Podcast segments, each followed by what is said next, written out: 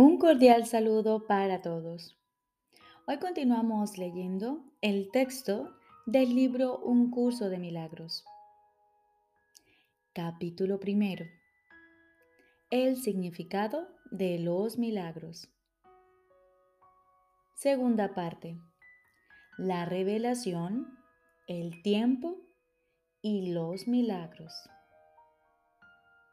Jesús nos dice, la revelación produce una suspensión completa, aunque temporal, de la duda y el miedo. Refleja la forma original de comunicación entre Dios y sus creaciones, la cual entraña la sensación extremadamente personal de creación que a veces se busca en las relaciones físicas. La proximidad física no puede proporcionarla. Los milagros, en cambio, son genuinamente interpersonales y conducen a un auténtico acercamiento a los demás. La revelación te une directamente a Dios.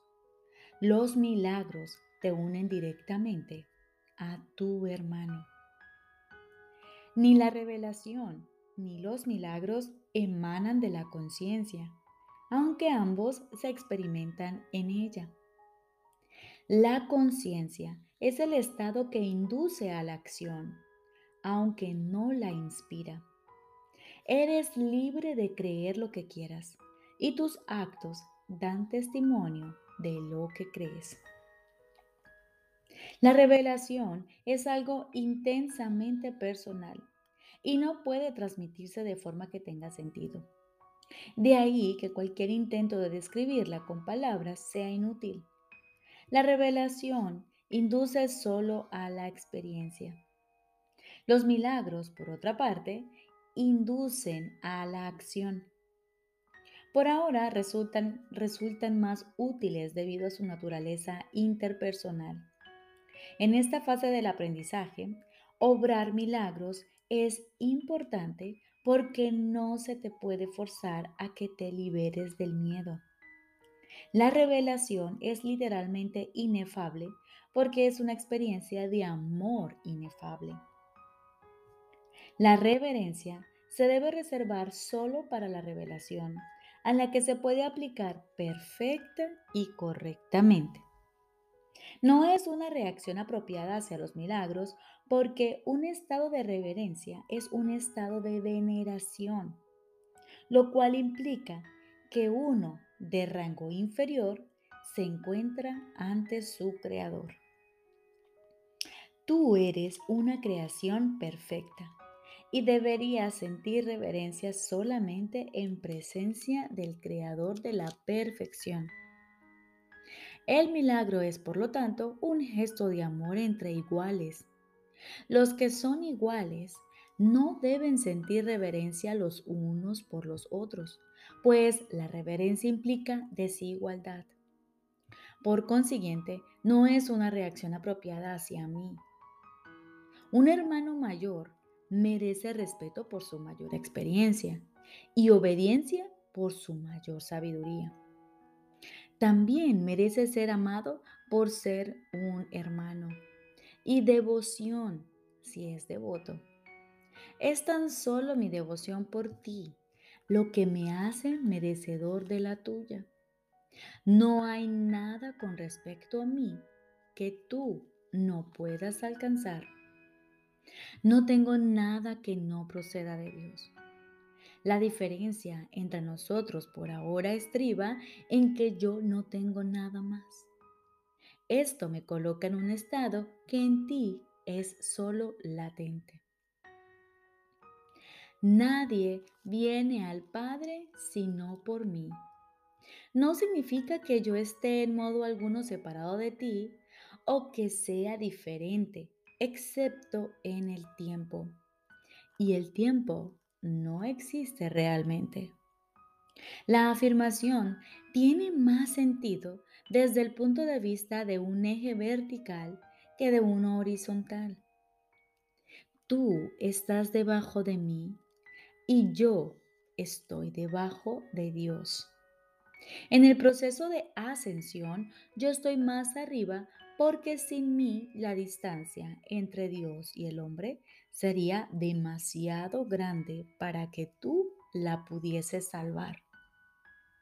Yo salvo esa distancia por ser tu hermano mayor, por un lado, y por el otro, por ser un hijo de Dios. La devoción que les profeso a mis hermanos es lo que me ha puesto a cargo de la filiación, que completo porque formo parte de ella. Tal vez esto parezca contradecir la afirmación yo y el Padre somos uno.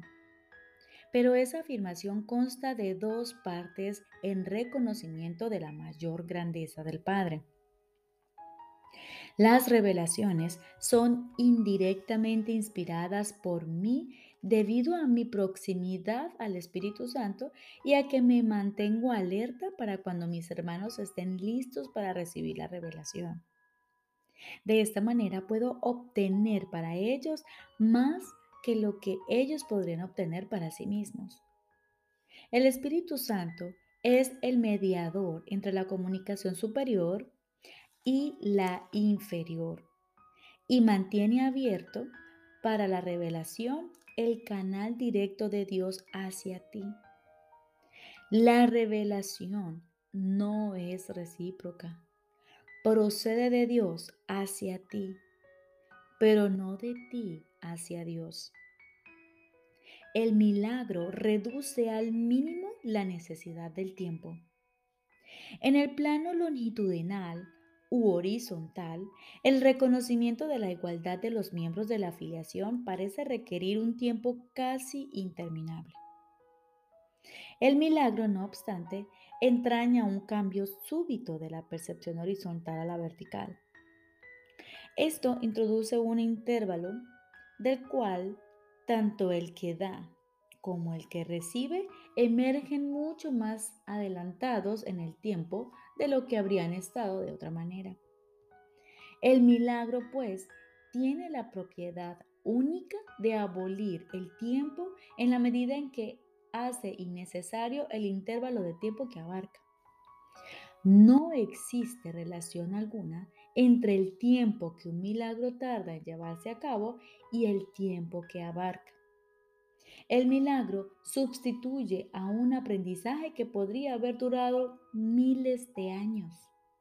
Lo hace en virtud del reconocimiento implícito de la perfecta igualdad que existe entre el que da y el que recibe en la que se basa el milagro. El milagro acorta el tiempo al producir su colapso, eliminando de esta manera ciertos intervalos dentro del mismo. Hace esto, no obstante, dentro de la secuencia temporal más amplia.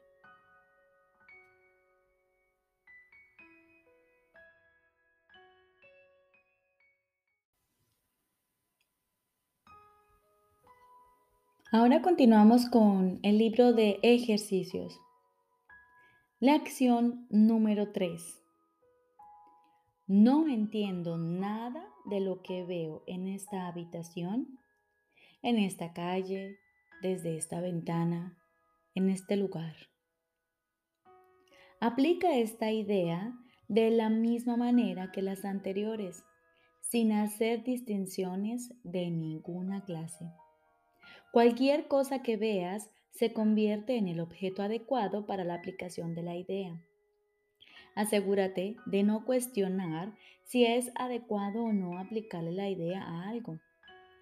En estos ejercicios no se trata de juzgar. Cualquier cosa es adecuada si la ves. Tal vez algunas de las cosas que veas tengan una carga emocional para ti. Trata de dejar a un lado esos sentimientos y simplemente aplícales la idea tal como se la aplicarías a cualquier otra cosa. No entiendo nada de lo que veo en esta habitación, en esta calle, desde esta ventana, en este lugar. El objetivo de los ejercicios es ayudarte a despejar la mente de todas las asociaciones del pasado para que puedas ver las cosas exactamente tal como se presentan ante ti y también para que te des cuenta de lo poco que realmente entiendes acerca de ellas. Es esencial, por lo tanto, que tu mente se mantenga perfectamente receptiva y libre de juicios al seleccionar las cosas a las cuales vas a aplicar la idea del día. A tal efecto, una cosa es, cualquier, es como cualquier otra, igualmente adecuada y por lo tanto igualmente útil. Recordemos, lección número 3.